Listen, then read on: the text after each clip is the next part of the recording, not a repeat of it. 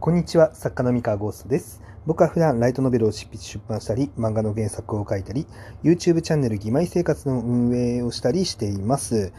えー本日は、えー物語に、まあ、問題があるって気づいたときにですね、まあ、問題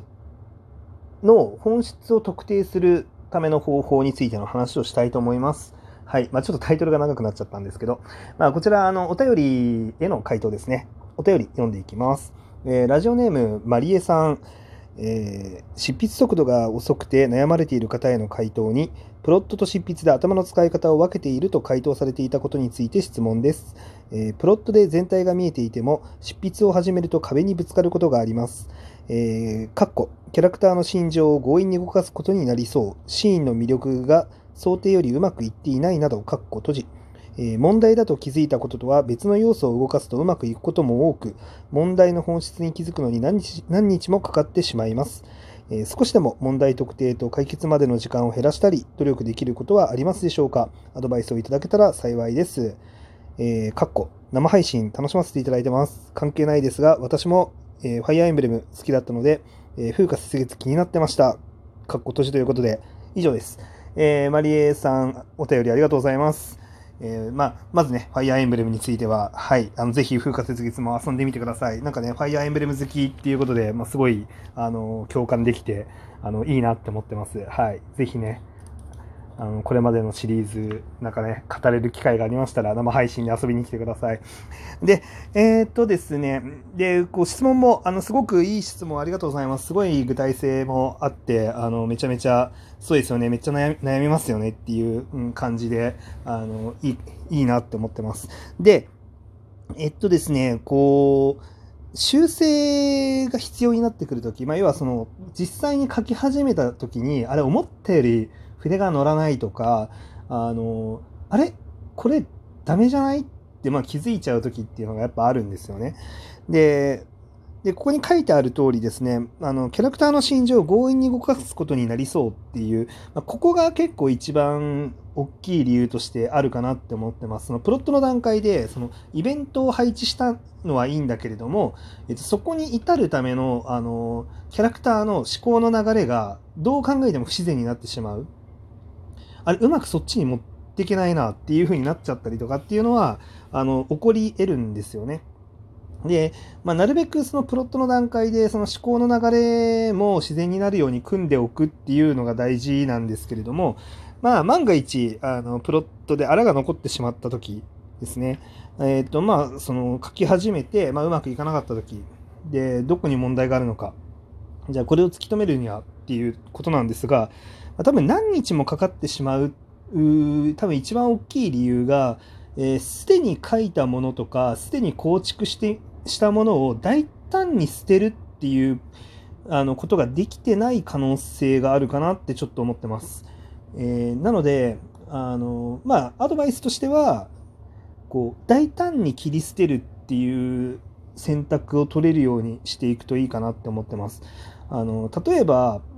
えーじゃあ、小説だとして、第2章まで書いていきましたと。で、第2章の後半で詰まってしまったと。で、なんかうまくあのまとまんないなってなった時に、えーちょっと前に遡って、えー直すっていうのももちろんいいんですけれどもこれそもそも第2章自体が狂ってないかっていうこととかもありえるんですよね。その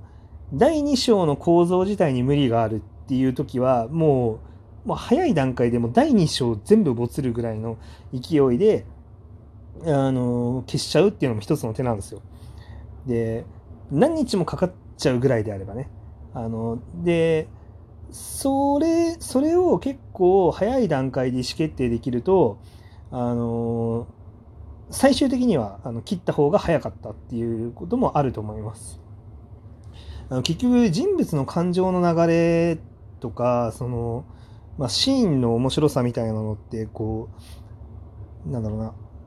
ふとあんまり筆が乗ってない時ってやっぱりなんか面白くできてない可能性ってすごい高くてででどこに問題があるんだろうって言った時になんかそのシーンを面白く書くための下準備ができてなかったりとかすることはやっぱあるんですよね。で、えー、なのでもう結構もう大胆に後ろに戻って、まあ、直すっていうのはまあそれをなんか本当に早い段階で意思決定するっていうのがまあ大事なのかなっていう気がします。ででなんかもったいなく感じちゃうと思うんですけどその書いた文章すでに書いてある文章なんで僕はもったいなく感じるんで一旦その没ファイルみたいな感じでそのコピペして別のところにすでに書いた文章は置いとくんですよね。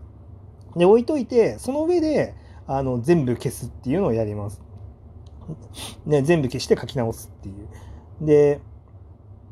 で書き直した結果、やっぱ前の方がいいなってなったら前のを戻すだけなんですけど、結構経験則としては、一度没にした文章を戻したことはそんなにないですね。やっぱりなんか直した方がいいものになることの方が多い気がします。うん。で、あと、その、まあ、もう一つは、その、プロットの段階で、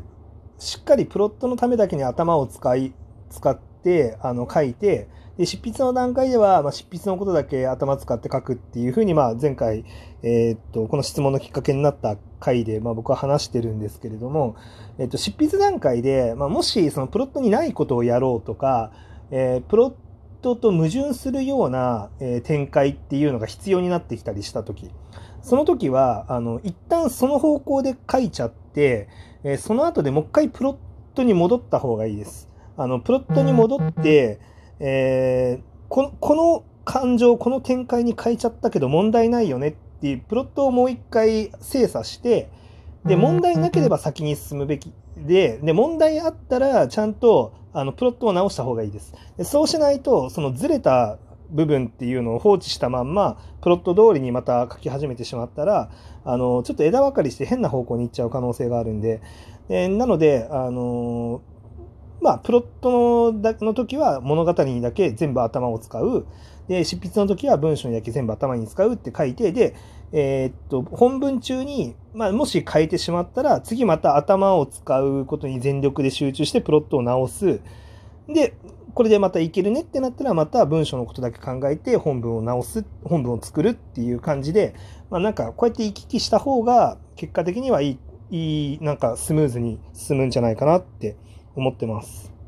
はい。やっぱりなんか、その不確定要素が多いプロットになってると、やっぱ本文書く段階で、まあ、お話の内容のことも、えっと、もっとこうしなきゃいけないなって考えながら書くことが増えるんですよね。で、なので、なるべくなら、その詳細プロットで、そのお話の内容については、迷う部分がなくなるぐらいまで突き詰めるっていうのは、結構おすすめではあります。はい。ただ、ものによりますね、本当に。あの、テンションがすごい大事。その、キャラクターに自分の、あの自分の中にキャラクターを完全に憑依するというか、その、ちゃんと下ろして書かなきゃいけないものっていうのももちろんあって、例えばそのキャラクターの魅力がすごい一番大事な、えー、ラブコメだったりとか、えー、恋愛もの、青春ものだったりとかって、割とそのキャラクターの心情みたいなのを結構自分の中にちゃんと下ろして書かないと、あの、空虚な文章になっちゃうことってあるんですけど、あの、そそういう時は、下ろして書いてるがゆえに、結構その、キャラクターの本来持ってる感情と自分の価値観とかが、こう混ざっちゃって、なんだろう、まあ、混ざるから結構いい文章になることもあるんだけど、結果的にプロットからだいぶ逸れてしまうっていうことも、まあ、あるといえばあるんですよね。で、なので、あって、で、それは多分プロットから逸れてでも、あの、ちゃんとキャラクターを下ろした方が魅力的な文章になってる可能性が高いので、まあ、そこはね、本当に致し返しだし、致し返しというか、まあ、作風とか、じゃ作品によりけりだなとは思います。あの、ファンタジーとか、えー、頭脳バトルとか、まあ、あの、いわゆるババトルとかですね。えっと、世界観とか設定とか、そのキャラクターの、こう、うーん、なんだろうな、描き方、キャラクターじゃない、物語の構造が面白いっていうものに関しては、あんまりその、精神を暴走させない方が、あの、結果的に面白くなるんですけど、あの、キャラクターの内面このキャラクターの内面が面白いよねとか、えー、っと、起きてる事象に対する字の文の反応が面白いよねってタイプの作品の場合は、あの、結構、ちゃんと自分が憑依して、その物語の構造と関係なく暴走させた方が、まあ面白かったりもするので、まあ、そこはご自分が、あの、何を書いてるかによって、まあ意思決定するのがいいのかなって思いますね。うん。で、まあ、そんな感じでいろいろ試してみて、うーん、でも多分結構マリエさんは、あの、真面目な方だと思うので、えー、こう、おそらくあれなんですよ、ここのままいったら、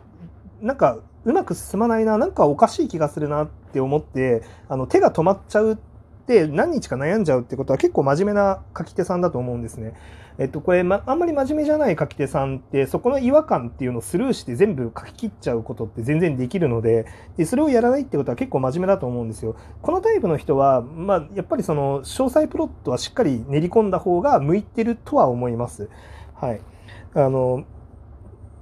向いてると思いますね。で、その、で、多分何日かかかっちゃってるっていう話もあると思うんですけど、僕はなんかそのペース自体は悪くないことだと思ってて、あの、まあ、締め切りがね、それで過ぎちゃったら問題なんですけど、その締め切りが過ぎない分においては、何日か悩んじゃっても、まあ、最終的にいい形、そのしっかりした形で、えー、作品が仕上がってるタイプの方だと思うので、あの、でしたら、まあ、そんなに問題ではないのかなっていう気はします。